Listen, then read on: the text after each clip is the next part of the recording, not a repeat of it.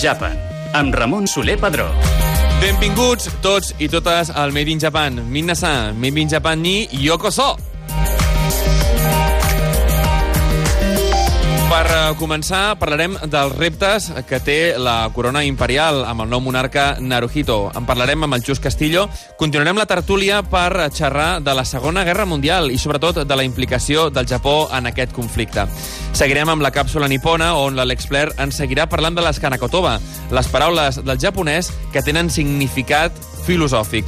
Continuarem amb el sabor del Japó, on el Raül Carda seguirà sorprenent-nos com ho fa cada setmana. I acabarem amb l'emprenedoria, però amb una entrevista diferent a les que us estem acostumats, i és que parlarem amb el Takashi Hatsushiba, un cantant i cantautor japonès que ens presentarà el seu nou treball a la seva nova gira europea.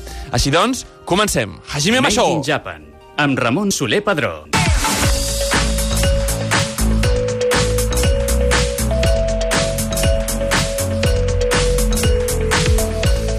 Empezamos el programa de esta semana hablando de la coronación del emperador Naruhito y del comienzo de esta nueva era, de esta nueva era Reiwa, tras la abdicación de su padre, el antiguo, el antiguo emperador.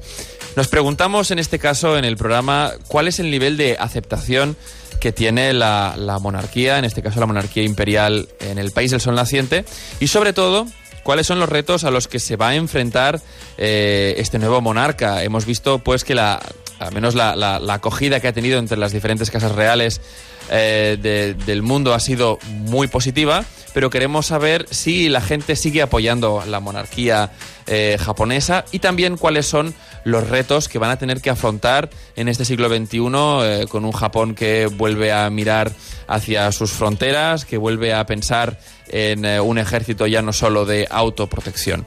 Para hablar de todo ello, contamos con, con un eh, queridísimo amigo del programa, que además es eh, doctor en Relaciones Internacionales por la Universidad de Osaka, el doctor Jus Castillo. Muy bienvenido al Made in Japan. ¿Cómo estás? ¿Qué tal? Muy bien. Explícanos, eh, a nivel, vamos a decirlo, a nivel de la población japonesa, los japoneses aceptan la monarquía, la quieren, eh, es un sentimiento parecido al británico, al holandés eh, o al español.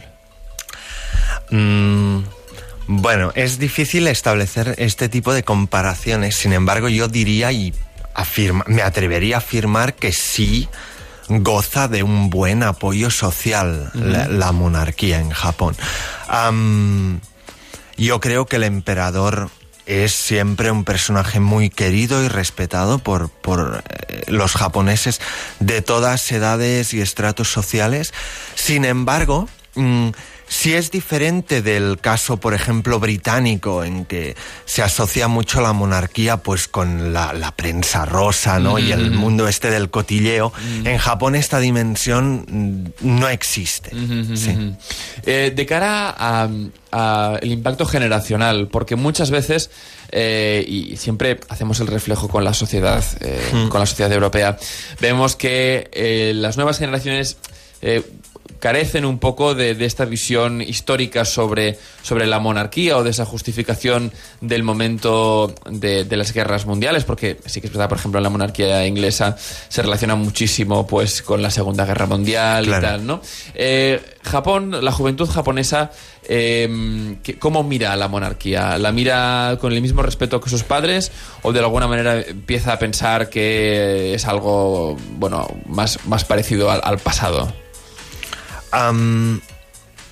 A ver, eh, eh, an- antes que nada hay que tener claro que la, la, población japonesa y sobre todo el- la gente más joven es bastante apolítica y, y la monarquía entra de- dentro de este ámbito que no les interesa demasiado. Ajá. Entonces, es algo que está allí y, y se, se respeta, pero no es algo que los japoneses y especialmente los más jóvenes dediquen demasiado tiempo a pensar.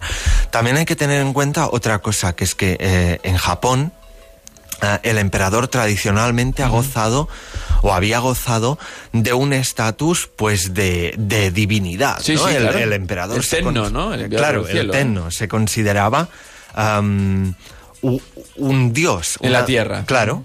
Y bueno, esto es así durante el periodo colonial, expansionista y durante la guerra, y esto cambia eh, de forma radical al adoptar el Japón la nueva constitución que se redacta uh, básicamente de la mano de, de la ocupación americana, ¿no? Para transformar Japón pues en una democracia homologable o en un país pues um, de corte un, occidental. Claro, ¿no? con un nuevo régimen de libertades. Entonces, um, los americanos deciden que como elemento legitimador dejan ahí al emperador, pero Um, sí que lo despojan de este... De cualquier potestad eh, claro, y de... Y de eh, de, del aura de divinidad, ¿no? Correctísimo. Bueno, cuando sí. caen las dos bombas atómicas, la, la, divinidad se ha acabado, ¿no? Sí, de, de, hecho hay una foto muy famosa que está en muchos libros de historia que aparece... Um, MacArthur. Uh, sí, uh, aparece el emperador... Um, Naruhito, ¿verdad? Eh, no, no. Eh, Akihito, perdón.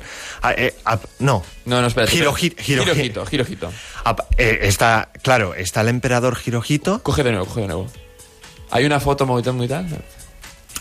De hecho, hay una foto um, que es muy, muy conocida, uh -huh. que aparece en muchísimos libros de, de, historia. Con el coronel MacArthur, ¿verdad? Sí, exa, está. General el, MacArthur, perdón. Está el emperador uh, Hirohito con el general MacArthur y pues se puede ver de forma muy gráfica la, la humillación o la, la, degradación. la degradación a la que se tiene que someter el emperador no junto a un MacArthur que es mucho más alto mucho más sí, grande mucho más corpulento y en un y con una actitud mucho claro, le llamaban el, el Gaiji, muy el poco Gaiji pro, Shogun no protocolaria el, le llamaban a, a MacArthur el, el, dictador eh, extranjero, el Gaiji uh -huh. Shogun, ¿no? Muy curioso, sí, sí. sí. Oye, y, y, de cara al futuro, ¿no? Porque ahora hemos, hemos revisado la Segunda Guerra Mundial, luego en la tertulia vamos a profundizar en todo ello, uh -huh. pero el emperador, eh, claro, se ve en la tesitura de, de una, un, un, país que empieza a mirar lo que hemos comentado antes, hacia sus fronteras. Eh, y de una forma, al parecer, un poco ambiciosa, ¿no? Mm. Eh, y además intentando reconstruir o recomponer un ejército al que, bueno, han visto mermado eh, tras la Segunda Guerra Mundial y, sobre todo, dedicado únicamente a la autodefensa. Mm. Bueno, en Japón se espera siempre, o de, de alguna forma sí, eh, cada, cada, uno de los emperadores debe tener pues como una misión o como poner uh -huh. un sello de identidad propia a su reinado, ¿no? Uh -huh. Y este nuevo emperador, eh, Naruhito, dice que o se ha comprometido a seguir un poco las, eh, el camino marcado por su padre, ¿no? Uh -huh. Que es un camino pues de um, dejar atrás este legado de la guerra y de la agresividad y del Japón expansionista para centrarse más pues en la paz y en la concordia uh -huh. con sus vecinos, etcétera. Um, Japón, como monarquía um, parlamentaria constitucional, el emperador tiene solo un papel simbólico y no se mete en cuestiones políticas. Uh -huh. um, y en este sentido sí que creo que es interesante ver esta figura del nuevo emperador como un poco eh, una figura de contraste con lo que hace el gobierno de Shinzo Abe, ¿no? Totalmente, ¿no? Eso sí que es verdad, porque Shinzo Abe sí. tiene un perfil más duro, ¿no? Claro, eh, Shinzo Abe eh, encarna de alguna forma este Japón más asertivo, más agresivo, que quiere, pues, Um, Ser más de, preponderante. de alguna forma, sí, en recuperar una importancia, recuperar un, un poder uh -huh. Um, en su entorno regional y esto le lleva pues a, a, a ciertas uh, relaciones antagónicas uh -huh. con, con, sus vecinos. Y contigo ¿no? lo hemos hablado mucho esto, ¿verdad? La sí, relación con China, es, la relación con Corea. Claro, sí. Al final, eh, la figura imperial en, en, Japón, pues bueno, está muy aceptada, mm. tiene una, una, gran, pues, un gran seguimiento entre las clases populares eh, y sí es verdad pues que hace un poco de contrapeso con esta bueno, con este, eh, este gobierno japonés que es quizás un poco más asertivo, como decías mm, antes, sí. Pero para acabar, me gustaría que un poco nuestros oyentes tuviesen esta, esta imagen de Japón como la última monarquía casi de, del Oriente Lejano mm. y el por qué eh, es que Japón mantiene esta monarquía y países como las Coreas o, o China eh, no, no, no pudieron aguantar sus monarquías imperiales. Bueno, mm, po- por, por circunstancias históricas, es decir, la historia había, habría podido seguir de forma distinta al terminar, al perder Japón la Segunda Guerra Mundial. Los americanos, al redactar la Constitución, deciden que el emperador como figura legitimadora o como figura de continuidad, pero al mismo tiempo rompiendo con esta aura de divinidad del pasado, ¿no? Eh, se tiene que quedar ahí y bueno, pues esta monarquía permanece hasta la actualidad y no se cuestiona desde demasiados espacios, incluso qui- creo que no me equivoco si digo que incluso el Partido Comunista japonés no pone en cuestión la, la monarquía. Ha habido partidos am, republica o, o con, con voluntad republicana, pero mm, que No- no a duras penas han obtenido representación. Interesantísimo, interesantísimo. Jus Castillo, como siempre, eh, ar- arrojas muchísima luz sobre, sobre la sociedad japonesa, sobre sus relaciones con sus vecinos y te agradecemos mucho, como en esta ocasión pues nos has podido explicar muy bien cuál es el papel no solo de la monarquía en la actualidad, sino también los retos que se le presentan en el futuro. Así pues, Jus Castillo, doctor de Relaciones Internacionales por la Universidad de Osaka, muchísimas gracias y hasta muy pronto. Nada, hasta la próxima. Arigato.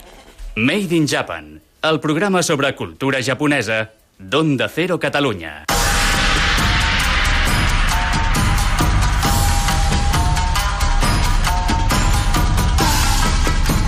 Comencem la tertúlia Izakaya. Recordeu, Izakaya, el lloc en el qual els japonesos perden la vergonya.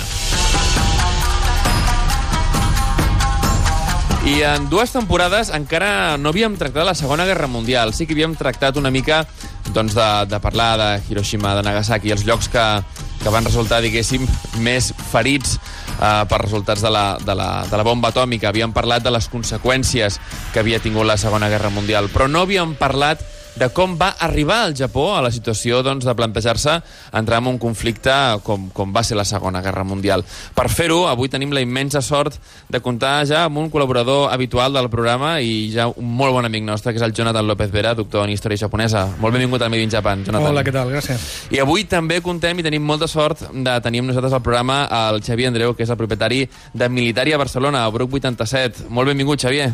Hola, com anem? Uh, per començar, us volia plantejar a tots dos uh, quines són les raons que envolten l'expansió territorial del Japó, perquè si ens situem, uh, el Japó no arriba a la Segona Guerra Mundial perquè sí, sinó arriba amb un veritable imperi uh, marítim.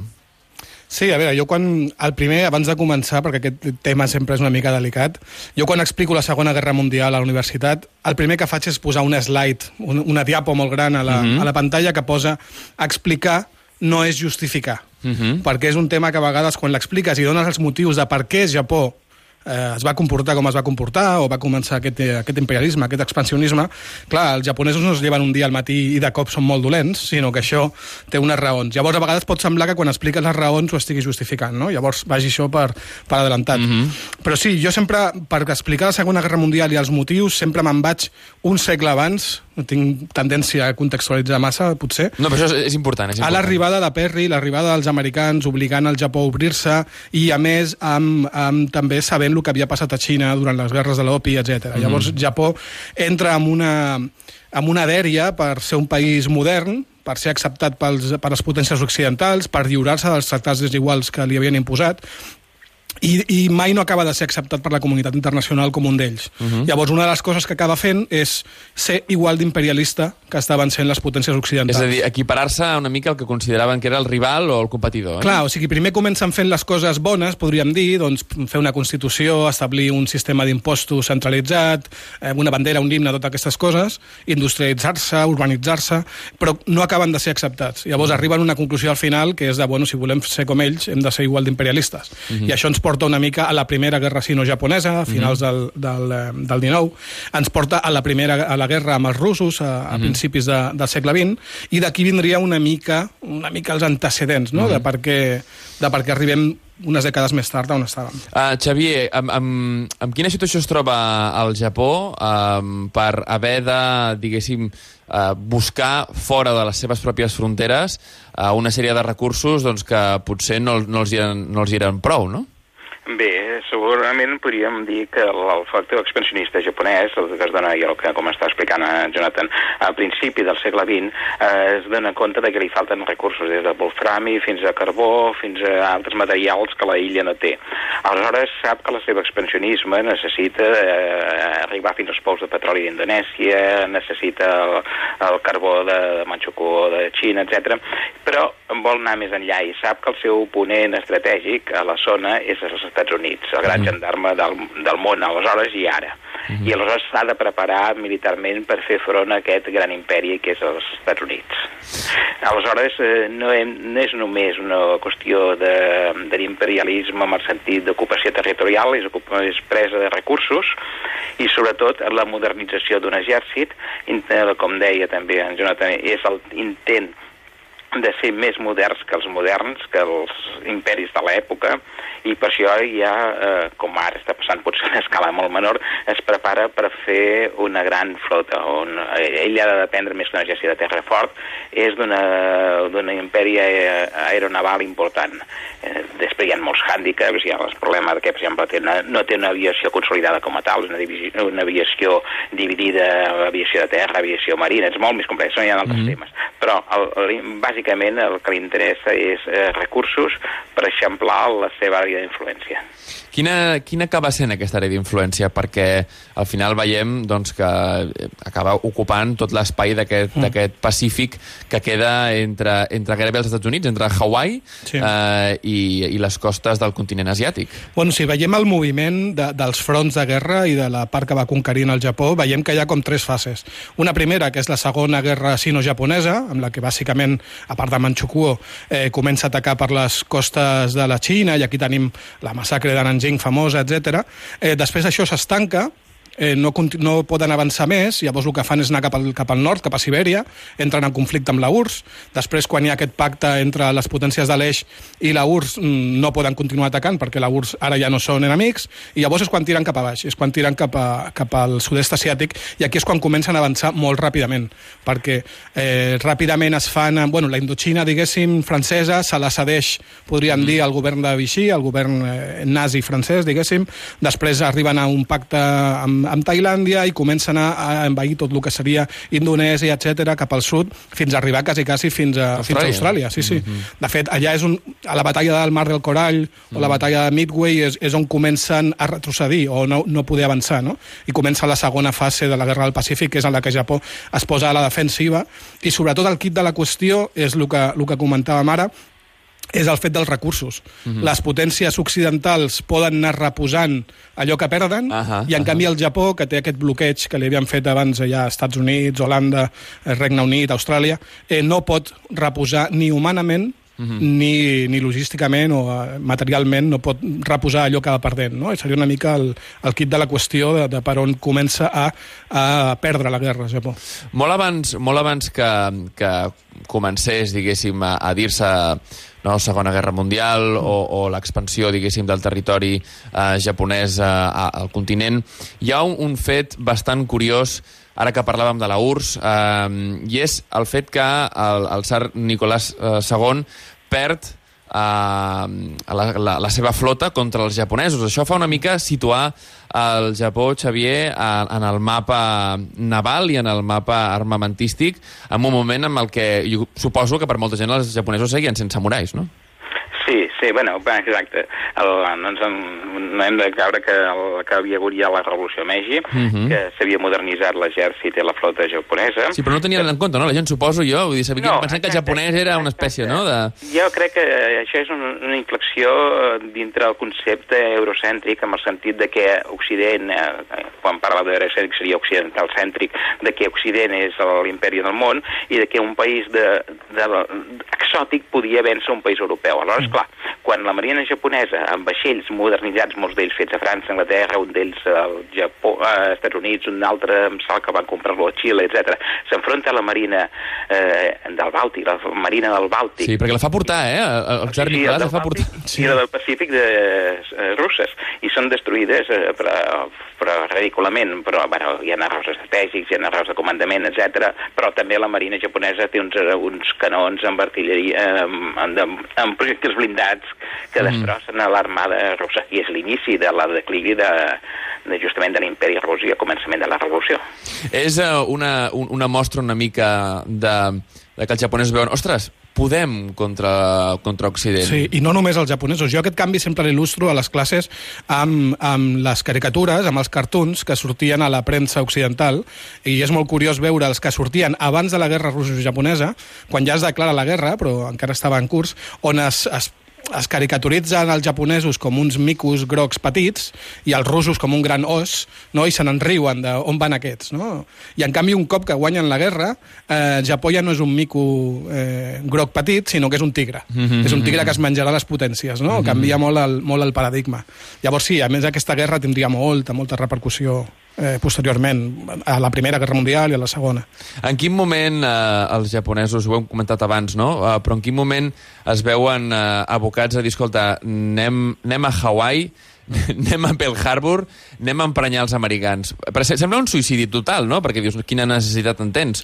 Però en quin moment, eh, i, i sobretot com podem explicar als nostres oients que prenen els japonesos, Xavier, la decisió de dir, escolta, anem a Pearl Harbor? Bé, eh, jo crec que el Japó té de, per si ja de bon començament dos errors importants, un error conceptual, un error estratègic.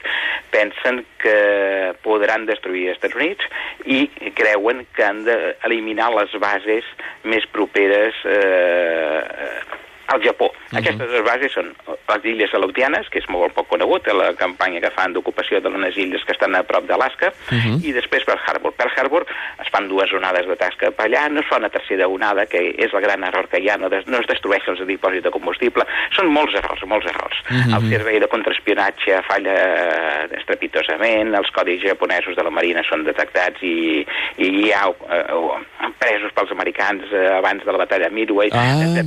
mm. Llavors, ells haguessin hagut d'atacar directament, no només per Harbor, fins i tot haguessin hagut d'atacar Hawaii. Eliminar les bases més properes. Per què? I a més, en el que seria després el, el context de la guerra, no només havien de destruir eh, aquestes bases, sinó les bases flotants, que eren els portaavions, i és el que s'intenta a partir de Midway, i és el que fracassa. Ja, ja, ja he dit que és l'error conceptual d'intent- de poder creure que podien vèncer amb els americans, i el segon és un error estratègic, un error estratègic de, de fer podria ser un, ho sento per l'expressió, un coites interruptos en el sentit d'un atac interromput, breu i massa limitat. Sí, la veritat, arriba un punt que ells veuen que tenen dues opcions possibles. Una és deixar-ho córrer tot i renunciar a, totes, a tots els territoris eh, japonesos, diguéssim, eh, conquerits quasi des de la primera guerra eh, sino-japonesa, deixar-ho estar, i l'altra és enfrontar-se a Occident. Llavors mm. decideixen fer la segona, eh, el que passa és que, com estem dient, ho fan malament, no? Mm. Però una mica...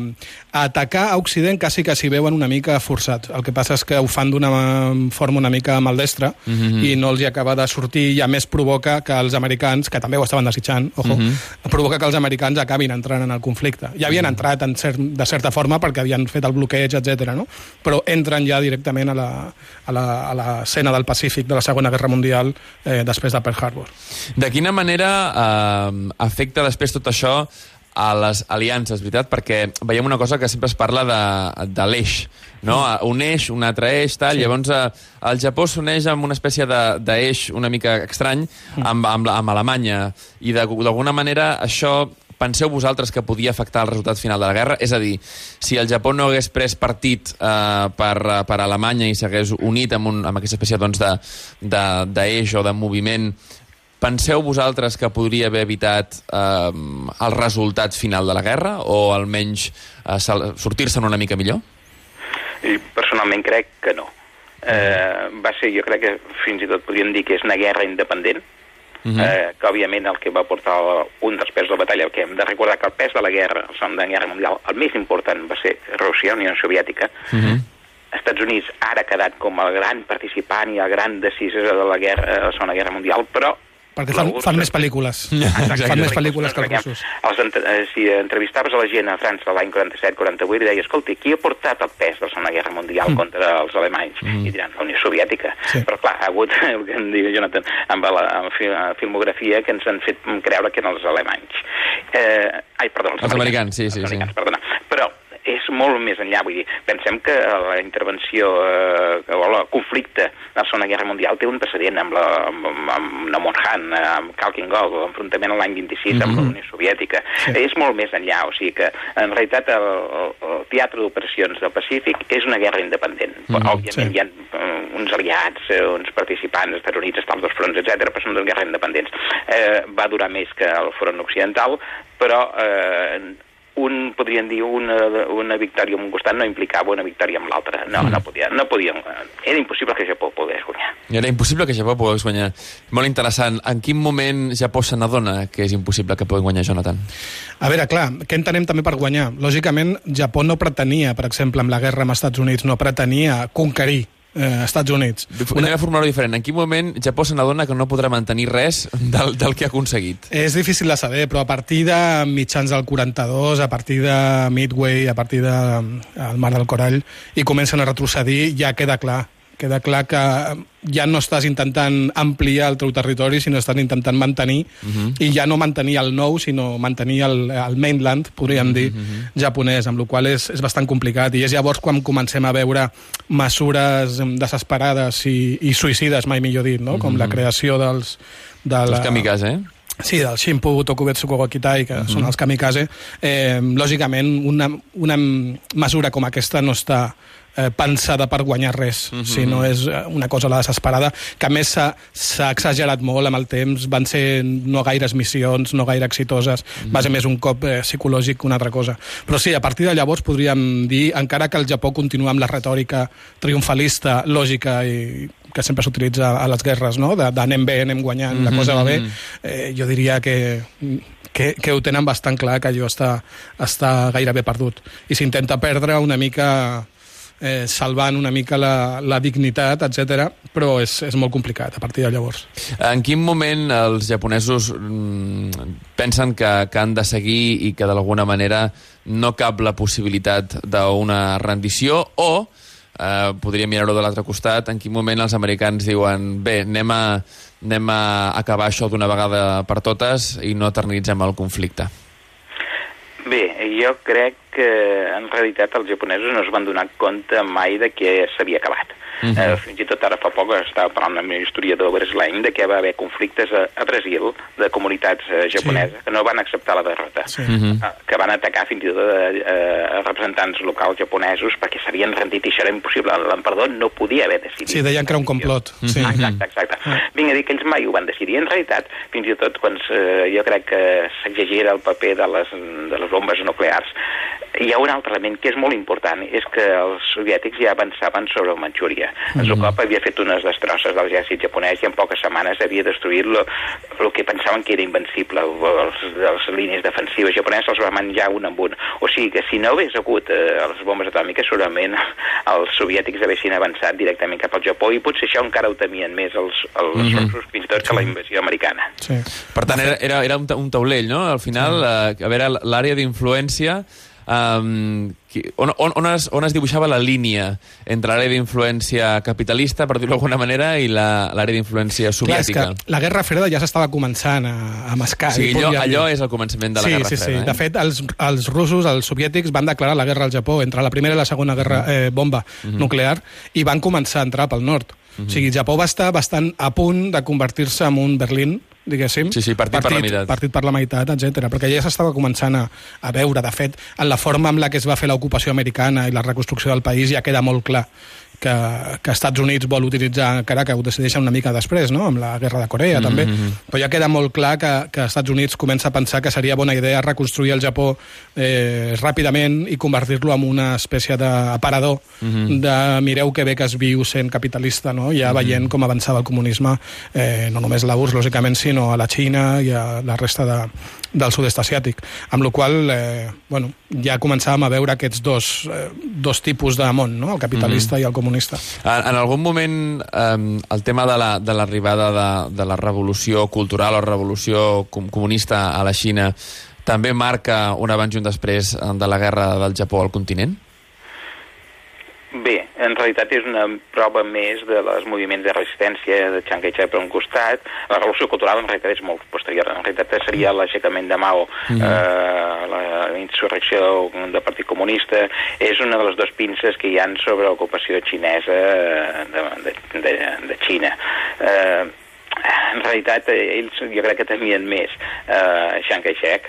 Els eh, Kuomintang i així que no pas els, els comunistes, perquè aquests eren els que tenien un exèrcit més, teoria, més modern i els mm -hmm. que tenien, podien tenir el, la, la, la, podríem dir el sentit d'aliança amb Occident, mm -hmm. que Xina podia tenir-ho de Rússia i prou.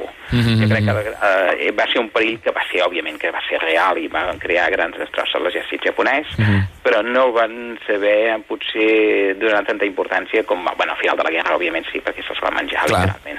Uh, abans parlàvem de, de la rellevància o no dels atacs amb, amb les bombes nuclears uh, al Japó, a Hiroshima i Nagasaki, i llavors realment um, eren necessàries, no ho eren... Parlem a nivell purament estratègic, ja no, no entrem en un nivell, eh, diguéssim, moral, que mm. això sempre porta moltíssim debat, no? Però anem a parlar d'una cosa purament estratègica, és a dir, era una forma efectiva d'acabar el conflicte, eh, realment eh, hi havia possibilitats de que aquest conflicte durés molts més anys, i si és així, eh, quants? I al final, si realment com parlàvem abans, que hi havia aquesta, començava a haver-hi aquesta, eh, en fi, amenaça batllada, no? o balada, perdó, sobre els dos blocs, el comunista o el, el, el soviètic i el capitalista, per una, per una banda, si era una demostració de força també dels americans a dir aneu amb compte que nosaltres aquí tenim una cosa que potser no us fa tanta gràcia, no? Home, això és el, el gran debat, no? Calien les dues bombes... Eh, bueno, jo és que a més ara vinc, fa tres setmanes estava a Nagasaki uh mhm. -huh. veient el, el museu. Eh, jo opino que no calien, la guerra estava perduda. Hauria sigut més llarga, menys llarga. Ja hi havien converses i ja hi havia... Eh, ja la rendició del Japó ja estava una mica sobre la taula. Mm -hmm. eh, bueno, la meva opinió és que és, estava més indicada al, això, al començament de la Guerra Freda, a mm -hmm. dir, mireu el que tenim, mm -hmm. eh, només el fet de que provessin dos tipus de bomba diferents sí. amb els dos bombardejos ja és bastant, bastant significatiu en aquest sentit. Eh, però bueno, sempre és jugar a fer contrafactuals i dir què hauria passat i tal, i com a historiador sempre em costa mullar-me en, aquest, en aquest tema de què hauria passat, mm -hmm. però jo opino, bueno, està bastant clar que la guerra estava molt perduda perduda. També els americans es van recolzar, van fer com una narrativa eh, de que si no el Japó s'hauria de vèncer allò porta per porta, que no es rendirien mai. Uh mhm. -huh. Van fer aquest, aquest famós estudi del, del crisantem i l'espasa, uh mhm. -huh. eh, des d'un punt de vista antropològic, però bastant falsejat, perquè sí. no es va poder fer al Japó, sinó als camps de concentració dels japonesos a, a Estats Units. I llavors ells es van vestir de tota una legitimitat, fins i tot científica, no? de dir que, que era l'única forma i que estalviaria vides fer-ho així que no de l'altra forma. Però jo crec que la guerra estava perduda i ho sabia tothom, encara que els del Japó, sí, la gent de peu no, no ho sabia, pensaven que estaven guanyant, però els que movien... I així se'n van adonar que, que no guanyaven de cap manera, eh? Clar, clar, clar, és que no, no calien les bombes, és la, la meva opinió. Uh mhm. -huh. Jo ah. crec que jo potser afegiria que en realitat qui va servir a les bombes va ser el mateix emperador que d'aquesta manera va justificar la, la rendició. Ah. Calia potser algun element sobrenatural, entre cometes, uh mhm. -huh. perquè l'emperador esdevingués humà i pogués acceptar la rendició. I òbviament no vull justificar en cap moment les bombes, que són injustificables, responsables, des de, no, òbviament ja no humanament sinó militarment, però va servir en el context aquest estratègic i òbviament, com també heu comentat, eh, el tema de, de donar avís als navegants, o sigui, de la Unió Soviètica, etc. vosaltres sereu els propers enemics, mireu el que tenim, mireu el que pot passar. Us vull donar a tots dos, Jonathan López Vera, doctor en Història Japonesa, i Xavier Andreu, propietari de Militària Barcelona, al grup 87. Moltíssimes gràcies a tots dos per acompanyar-nos i per il·lustrar-nos sobre, sobre aquests fets històrics que, sens dubte, han marcat eh, la història del Japó avui en dia. A, a vosaltres, un plaer. Moltes gràcies. Que vagi bé. Made in Japan, el programa sobre cultura japonesa d'Onda Cero Catalunya. Tot seguit, eh, continuem amb la nostra càpsula nipona i aquesta setmana ho fem amb l'Àlex Pler des de Haiku Barcelona i a més és autor del Hanakotoba, i encarregat d'explicar-nos precisament això, l'escanacotova, aquestes paraules amb uh, significat uh, ocult o, o filosòfic, no? Sí, i com, com anem? Explica'ns, a, eh, a veure, la primera que puguem donar aquesta, aquesta setmana. Doncs mira, primer tenim Yokomeshi. Yokomeshi és la dificultat d'expressar-nos en un altre idioma. Ahà, Yokomeshi. Llavors, això passa sí. també sempre que és en un altre idioma o també quan estem en situacions uh, diferents? No, és en un altre idioma. Només, eh? Només sí, és, és això que et quedes entrebancat, que saps el que vols dir, però no saps amb quines paraules dir-ho Ah, o, o, o com fer-la servir. Com fer-la servir. Uh, literalment vol dir menjar de canto, menjar de costat. Clar, perquè Messi, Messi és de menjar, sí, no? Sí, Ahà. i Yoko de costat. Molt bé, menjar de costat, divertidíssim. Va, som-hi amb una altra, va.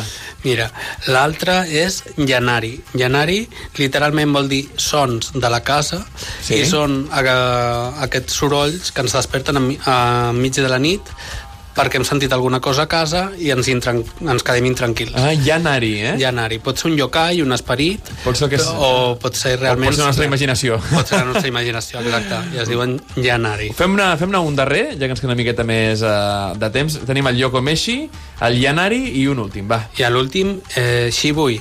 Shibui literalment només vol dir el sabor astringent, que és el característic de la cuina japonesa, Ahà. però es fa servir per definir els plaers de la vida adulta. Són petites coses... Que bo! Sí, petites coses que ens, que ens fan sentir a gust que són molt personals i a vegades són inexplicables. Li dius a una altra persona, és que això m'encanta. Ah. I la persona dirà, pues, Pues felicitats. Sí. Pot ser el sabor del cafè, o la primera cervesa de l'estiu, o El que aquesta sigui, mena de... plaers adults, eh? Plaers adults. Com això que diuen de, de, de la xocolata i tot això. Sí, Anem això a recordar-los, doncs, els, aquests tres que hem dit avui. El Sí. primer? El primer ha sigut Yokomeshi, parlar de canto, Parlar de canto. expressar-nos en un altre idioma. Molt bé. El segon? Llanari, els sons de la casa, aquests sorolls que ens desperten a la, a la nit. Fantàstic. I els plaers adults? A Shibui. Shibui. Moltíssimes gràcies a l'Expler, espero que hagueu après moltíssim. I tot seguit, continuem. Made in Japan, el programa sobre cultura japonesa d'Onda Cero Catalunya.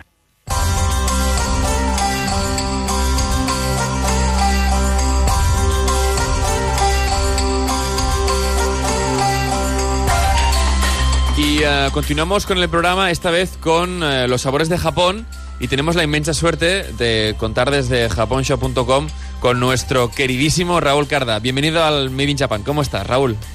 Muy bien, muchísimas gracias, Ramón. Oye, Encantado nos has aquí. traído esta vez, o sea, cada vez esto, esto va más. O sea, ya tenemos siete Cada vez más produ- complicado. Sí, tenemos Más siete rebuscado. productazos, pero una pasada. Y mira, tengo que decirte que estoy súper feliz porque me has traído eh, un Noodle Cup ya a nivel jumbo, o sea, gigantesco.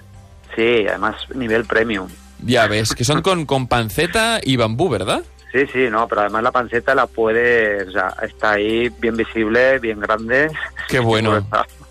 Qué bueno, tiene una Sí. pintaza, ¿eh? Tiene una, una Sí, pintaza. está muy rico, es de los que más se consumen en Japón. Oye, antes a micro cerrado hablábamos de, de este Kit Kat que me has, que me has traído. Fantástico, cuéntamelo. Bueno, pues esto es un Kit Kat que, bueno, ya sabéis que los Kit Kats en Japón es un mundo aparte. En sí ya forman una, una categoría diferenciada de cualquier tipo de dulce. Ujú. no tienen que ver con los Kit Kats occidentales ni europeos. Y en este caso, pues bueno, eh, es una edición limitada que, que, que, de- que nos presenta un sabor que es el Kinari Dango, que es un dulce tradicional japonés Ajá. de Kumamoto, una región, una prefectura de Japón. Y es una mezcla de boniato y azuki, pero todo ello envuelto de, de una harina que se hace al vapor. Vaya, oye, y Entonces- además sale eh, Kumamon, que es, que es la, la mascota de Kumamoto.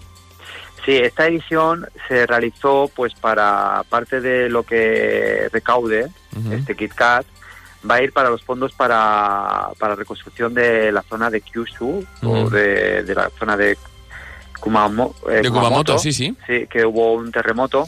Bueno, oye, de hecho estuve hace, en Kumamoto, ya creo que estuve hace tres años, que es justo después del, del terremoto y es, es una pena ver el castillo que es eh, de, de los, de los que se conservan, digamos, originales, es el más grande y el más majestuoso. Pues no te dejaban entrar a la zona, digamos, eh, de las torres principales porque nah, est- estaban, eh, estaban en pie, es decir, de lejos tú no notabas que, que, que hubiese, ¿no? que se hubiesen desmoronado, pero en parte sí. Lo que sí que era sobre todo la parte del foso y de las murallas que Sí. estaba, bueno, como, como, como si hubiese habido una guerra, ¿sabes? Vaya. O sea, como si hubiese habido una guerra, pues eh, partes derruidas. Sí, fue un desastre. Sí, totalmente. Bueno, y, y Kit Kat en este caso, eh, bueno, pues aparte de que el dulce es tradicional de la región, ha colaborado, eh, todos los ingredientes eh, son de la zona. Para ayudar a los agricultores locales. Vale, pues fantástico. Oye, qué bueno, KitKat, ¿verdad? Estas iniciativas son, sí. son geniales. Una iniciativa muy buena. Y eh, luego esto eh, aparece la mascota que es el oso Kumamon, que es la mascota de Ku- Kumamoto. Sí, sí, Eh, sí, bueno, este tipo de mascotas de prefecturas, de regiones y ciudades se llaman los, los Yuru Kiara. Y hay concurso de ellos, todos los años se vota el más popular. Y en este caso, el oso Kumamon es el que más, bueno, el que más recauda y el que más factura de todo Japón. Ujú. Ya Digamos ves. que es la mascota más millonaria. Bueno, y es es el es, es súper Con mono además. Hello Kitty, Es ¿eh? súper es súper mono además el Kumamon, ¿eh? Incluso sí. incluso salió creo en en, ah, en alguna no sé si era en Pokémon o en Digimon en su época hicieron uno uno que se llamaba igual, ¿eh? Kumamon, Kumamon. Kumamon, sí, sí. Oye, vamos a continuar porque eh, antes hemos estado discutiendo como media hora sobre esta bebida de zumo y trocitos de manzana que tiene un nombre específico. Vamos a, vamos a ver cómo se llama, a ver. Sí. A ver, eh, de- tenemos que destacar lo que es el formato, porque Sí. es el- la típica botella de aluminio, Sí, que aparte que es bastante ecológico, más que plástico y demás. por supuesto. Es- es- son las que te puedes encontrar normalmente en las vending machines de Japón. Eh, es, es tal cual. o sea, vamos a recordar esto a la gente que nos escucha, que lo que traéis es como si estuvieses en Japón, pero no lo estás, ¿sabes? O sea, la única diferencia es que no estás en Japón, pero el producto es el, el mismo, o sea, es que que lo traes en de ahí. casa, que lo Claro. tienes en casa 24 horas, es la diferencia importante que... Exacto, exacto. Que no tienes que pedir a la gente que, oye, vas a Japón, ¿verdad? Pues oye, tráeme unos, unos Kit Kat de Kumamoto. No, ya te los traen Japón Shop, ¿sabes? Eso es. Pues bien, eh, esta bebida está elaborada con, con zumo de manzana del norte de Japón, de Hokkaido, que digamos que es como se considera como la Suiza japonesa, la más virgen, la más verde y la más con productos más más auténticos, digamos, y esta manzana es de allí, más naturales. Eh, la diferencia de esta bebida que es que lleva trocitos de manzana, Oh, trocitos de manzana y es eh, manzana asada. Y el fabricante lo denomina, pues, para describir este- estos trocitos de manzana, los llama jobaru, que jobaru viene de mejillas. Entonces, eh, lo que nos da a entender... Eso de apretar que mejillas, ¿eh? De, de coger a alguien que es que tiene muchos mofletes, como un bebé, y decir, ay, ay, ay, ay, ay, ay, pues es igual. así blandito y demás, pues estos serían los trocitos de manzana que lleva dentro la bebida. O sea, bebida con toppings de manzana. Qué bueno, qué bueno. Vamos a continuar porque tenemos snack japonés yakisoba. Oye, cuéntame, ¿esto exactamente qué es? Bueno, pues estos son unos snacks que son muy, muy típicos de Japón, que se basan en el ramen. O en los yakisoba, en los fideos en sí, porque tenemos que deciros que, que, bueno, todos los ramen y todos los yakisobas en un principio se frían y era la, la- hace años. Al Sí. principio se frían era la manera de deshidratarlos y luego se le echaba el agua y se volvían a hacer blanditos. Pues bien, pues descubrieron que esto mm, solo de por sí solo también se podía comer como un snack. porque Es que muy fritos, totalmente, fritos. totalmente, claro. que sí. claro que Entonces sí. se desarrolló una industria aparte, eh, pues de ramen y yakisobas, vamos, fideos noodles, fritos que se disfrutaban como, como snack. Y bueno, hasta que hasta hoy en día, que este, este, este snack es eso, es un yakisoba eh, hecho a tiras, lo único que en vez de ser fideos individuales van como apelmazados y hacen como, Ya lo veo como si fuesen, sí, como... Como, como un eh, snack de fritos o algo así. Exacto, tal cual, tal cual. Oye, cual. luego tenemos, voy a, voy a decirlo así para que la gente nos entienda, un huevo Kinder pero de, de- de- de detective Conan, ¿no? Sí, esto ya- Sí, en Japón también tienen los huevos, lo que son los huevos eh, sorpresa, sí. pero allí, claro, allí lo que mm, tiran de, de su gran stock de, de personajes de Claro, el imaginario de del anime, del manga, por supuesto. Eso es. Entonces es eh, lo que se, lo que nosotros cono- conocemos como el huevo sorpresa. Sí, eh, son más menos dulces que los de aquí, eh, que los europeos. Son menos dulces, menos azucarados, con chocolate con leche. Eh, y dentro lleva pues sorpresas, en este caso de normalmente es personajes que los tienes que montar Ujú. del detective Conan. Qué bueno, qué bueno. Sobre todo para los para la- bueno para los chavales jóvenes, las chavalas jóvenes que, que les guste Detective Conan, que Detective Conan, que sigan la serie por, por la tele o, o por internet o, por plataformas digitales. Pues esto tiene que molar mucho. Eh, mira, eh, esto que vosotros hacéis y que traéis recuerda mucho a la época en la que, cuando al menos nosotros éramos más jóvenes aquí en Barcelona, eh, íbamos, teníamos que ir al, al famoso mercado de San Antoni a encontrar conozco. cosas que traían a veces de Japón y que valían una millonada. O sea, cosas tan Sí. simples como eh, lo del huevo este de de Detective Conan. Eh, y el personaje montable y tal, esto valía una millonada y porque al- alguien a veces traía algo de Japón, ¿no? Lo bueno es que vosotros lo traéis y, y lo traéis en 24 horas, o sea que, en fin, eh, que- ¿cómo hemos Sí, evolucionado y bueno, y el, en y el 15 precio se ha años? ajustado bastante más. Claro, bueno, faltaría más. Oye, otra cosa que me, me encanta son Sí. eh, los wafers de chocolate, pero versión Broly, o sea, Dragon Ball a tope, ¿no?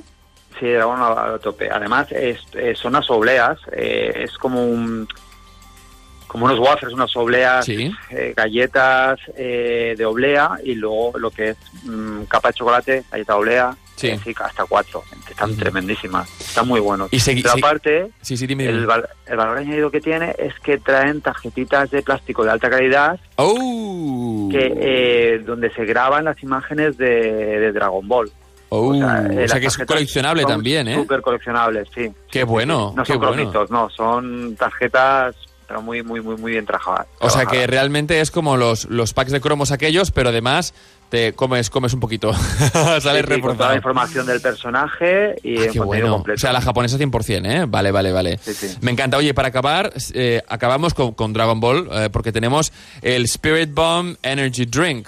O sea, la... Sí, bueno, esto es una bebida energética, vamos, para, para, pero bueno, para coger fuerzas de verdad, porque lleva ginseng Ah, uh, qué bueno. y Mira, me va de coña ahora, va, que tengo que seguir con el programa, me va a ir de coña. es energética, no contiene cafeína, pero sí que lleva ginseng, que ya sabes que el ginseng Sí. da mucha energía y aparte muchas vitaminas y aparte es de, de ponche de frutas. Bueno, y esto Uh. lo puedes combinar también con el, con el ramen que, que te hemos Pues traído. sí, oye, mira, ah, creo que a la tarde, si no me lo tomo ahora, a la tarde, que a mí siempre a las 6 me entra un poquillo de hambre y no puedo esperar a cenar más tarde, me lo voy a, me lo voy a zampar Además es de los tal. pocos que lleva bambú, ¿eh? Brotes de bambú. Ya lo he visto, ya lo he visto, ya lo he visto. El ramen este es espectacular, ¿eh? trozos, O sea, yo creo que este, este es de los. A a veces me traes como más pequeñitos, pero este es de los grandes, de los que cuando vas a Japón y dices, hoy no sé qué voy a cenar, me voy a un súper y compro, son estos, ¿verdad? Pues sí, estos además son de, ya ves que el bol es dorado, un acabado Sí. así muy brillante. Sí. Y aparte, bueno, entre la bebida de Dragon Ball y el ramen de este que es el tamaño familiar, Sí, sí, no, que familiar. coger fuerzas. Para, mira, para gente como yo que, que- que comemos muchísimo, esto es, es, es la medida normal, la que debería ser. Cuando aquí te encuentras eh, marcas que lo, ¿no? que lo intentan imitar y dicen estos potecitos tan pequeños y dices, oye, ¿dónde vas? En Con esto no ni, hay empi- unas, ni empiezo. Hay unas, hay unas, porque el, el japonés mm, ciertamente es de comer muchas veces al día, pero pocas cantidades. Sí, sí, duda. Hay unos noodles, todas marcas, todas en general, todos sus, sus, Mm. sus ramen, tienen la versión de pequeñita, pequeñita, casi pocket. Casi que la Mm. Qué bueno. eh, sí, sí, de unos 70 gramos. Ostras. Eh, es para poder combinar con tu onigiri, para poder combinar con otros platos. Buah. Mm, Hoy lo que, lo que aprendemos cada más. semana contigo, Raúl, la verdad, lo que aprendemos. Raúl Carda, desde japonshop.com, muchísimas, muchísimas gracias. Gracias a Y vosotros. te esperamos la semana que viene. Sayonara. Arigato! Des que vaig tornar del Japó, em moro per tornar a tastar aquells noodle cap tan bons. Ostres, sí, però jo trobo molt a faltar el refresc de sabors nous, com el de plàtan o el de préssec. Ara que ho recordo, el Kentaro em va recomanar japonshop.com. Ell diu que troba tot el que tenen al Japó, que t'arriba a casa una comanda en 24 hores i que, a més, tenen un munt de sorpreses pels otaku. Entraré a Japon Shop, doncs. Encarregaré un superet boníssim per demà. Què et sembla? Fantàstic, jo em demano un sudon de curri. Japón Shop.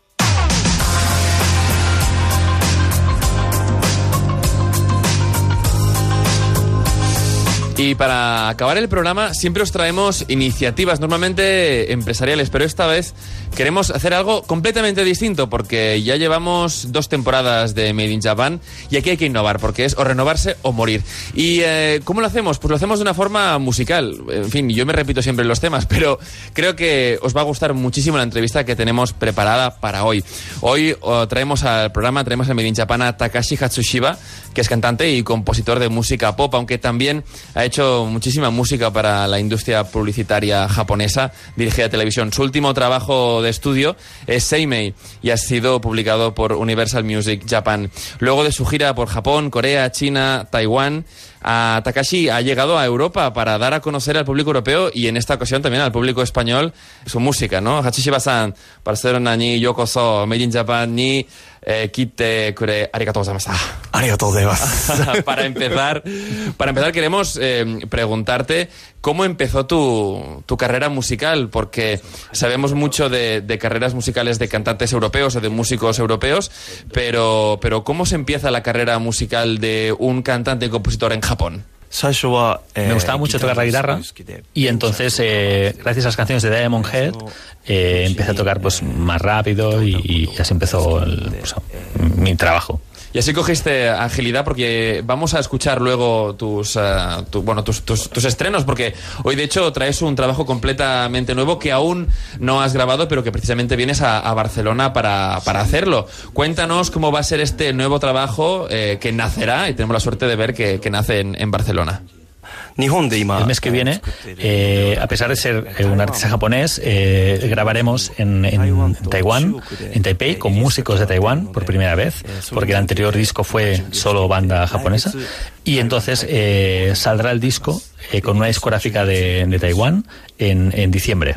¿Cómo se ve desde Japón? Eh, y esto creo que a muchos de nuestros oyentes le interesa la música, la música española. Hoy en día vivimos un momento de, de boom total de la música española, de la música urbana española en todo el mundo, pero queremos saber cómo se vive a día de hoy eh, la música española en Japón.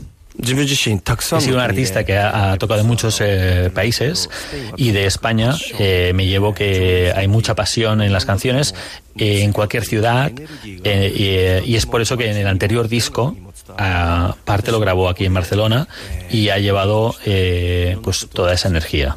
Ahora vamos a escuchar eh, una de las canciones que, bueno, que compondrán tu nuevo trabajo, que se llama Sakura. Pero antes de empezar, cuéntame un poquito de qué va este tema nuevo. El significado de Sakura es una canción que en, en- en- es en el periodo de primavera, el Sakura cuando cae eh, es una flor que siempre permanece bella. Y entonces la canción ese significado. Fantástico, pues escuchémosla. 今咲くら咲くあの頃のように変わらない君への思いが蘇り吹き 銭に待ちては儚く消えないで愛しい涙よ Bueno, es realmente una música que, te atrapa desde el primer momento. La pasión que comentabas antes, la pasión que comentabas antes que te habías llevado de, de España, eso se nota muchísimo. Si bien desde aquí siempre defendemos que, que la música japonesa, la cultura japonesa transmite muchísima pasión. Para, para continuar, queremos saber cómo, cómo esperas que el público español o europeo en general reciba tu música. Al, i- al igual que espero que eh, no entiendan el, ja- el japonés en, en mi música, sí que espero que, que entiendan mi música a nivel de- del feeling de las canciones. Eh, para acabar, para acabar presentamos la última de las canciones que nos traes en, en completa exclusiva que se llama Plátina. Cuéntanos un poco de, de qué va esta canción. Antes nos comentabas que Sakura iba de, de apreciar la belleza de, de la flor una vez ha caído, pero Plátina, ¿de qué trata? O sea, es una canción que, que habla básicamente del amor, de, de, alguien que quieras tener más a, a tu lado, eh, alguien que quieres, y básicamente es eso. Así pues, venga, escuchémosla.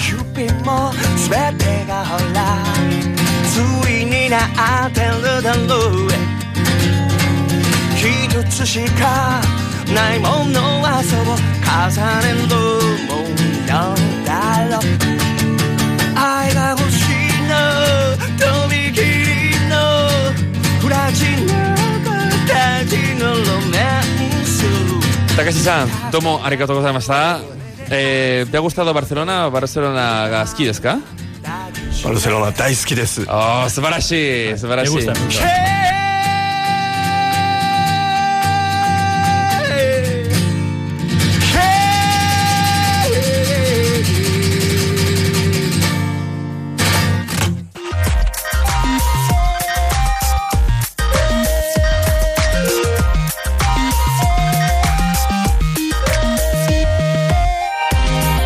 fins aquí el Made in Japan d'aquesta setmana. Esperem que hagueu gaudit moltíssim i que també hagueu après amb nosaltres. Recordeu que podreu trobar el podcast del programa a Zivox, a iTunes i al lloc web d'Onda Cero Catalunya. I la setmana que ve tornem amb moltíssimes més curiositats i cultura japonesa. Aquí, a Onda Cero Catalunya. Arigato! A Onda Cero Catalunya, Made in Japan, amb Ramon Soler Padró.